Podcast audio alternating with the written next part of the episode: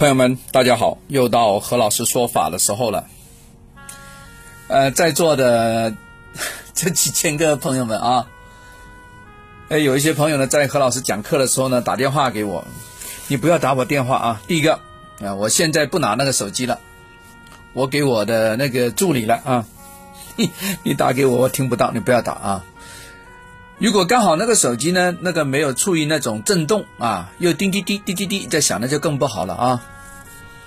呃，大家以后呢，尽量不要打那个电话啊，不要在课堂上打啊，也不要打我那个微信电话啊，因为那个微信电话没有没有设定，所以大家不要打。你你你打了之后呢，第一个干扰我们在座这几千个朋友的听课，也也干扰我的心情啊。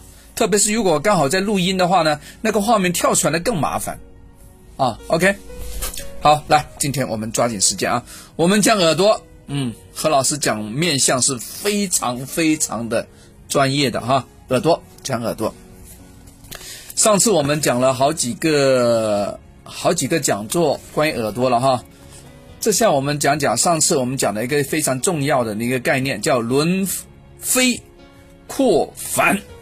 反动派的反啊，轮飞，你看喉咙又打结，轮飞飞起来了，对吧？嘣一下飞起来了，扩反啊，轮廓的扩啊，扩反，这个呢是一个成语啊，这是形容什么？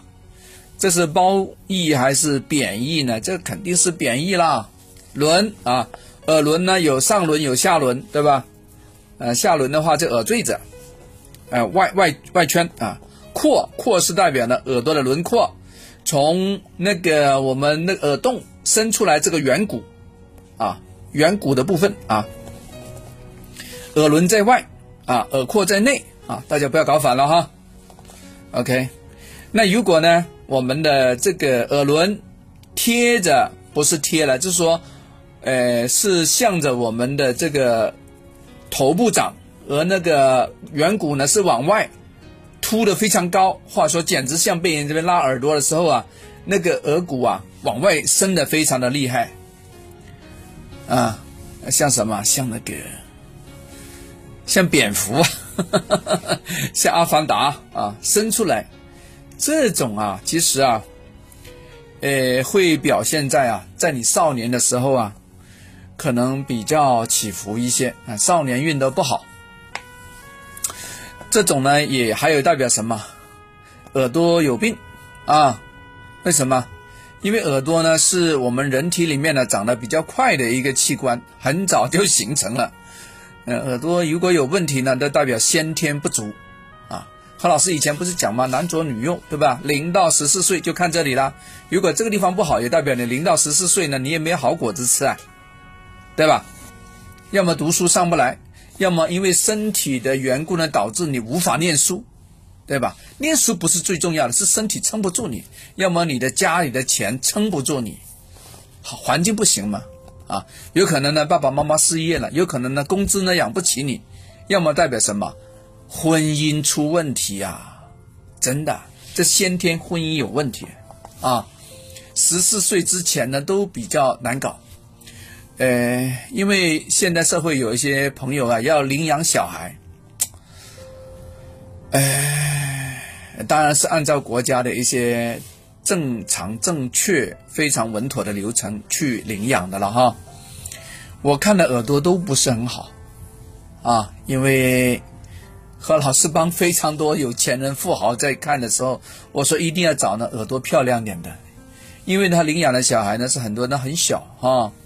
是希望呢，在小孩呢还三岁之前呢，就就还没有确认一些事情之前呢，就领养回去以后呢，就可以有一个比较好的亲密的家庭嘛。啊，我说一定要找耳朵好的来领养，不然的话呢，啊，不是说，哎，这个耳朵不好就让这个领养的父母破产，哎，不是这个意思，而是说这种小孩比较难教，啊，不爱听话，耳朵不顺。嗯，他有这个的想法，比较太尖的话呢，又比较尖酸刻薄，啊，也代表呢跟父母的缘分呢非常的弱，哪怕是领养的也是父母啊，啊，对吧？这个是伟大的父母啊，哎，所以呢，我希望更好一些啊。所以要领养的也一定要看耳朵，好不好？如果你不会看啊，你另外再找何老师来问吧，好不好？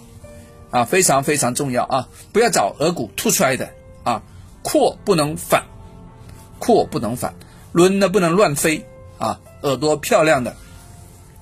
有些朋友说何老师，你这个讲的比较难以理解，因为没有实物嘛，对不对？我这个不是视频嘛，那很简单，你去找一个呢比较好命的小孩，哎的照片放在你面前，你再把呢你准备要挑选的，你要你要去甄别的，你也放在你面前，你对照一下来看，你就非常清楚何老师在讲什么啦，啊，非常有道理的啊。